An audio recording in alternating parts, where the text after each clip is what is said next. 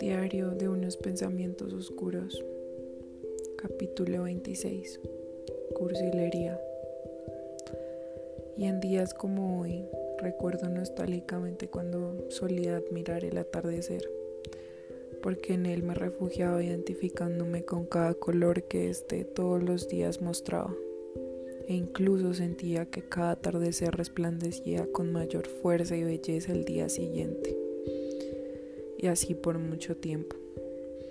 Pero llegaste y mi vista es mucho más grata y apacible, pues en sus ojos avellanos aquel reflejo del ocaso con miles de tonalidades diferentes, propicia en mí destellos y acelera mi pulsación.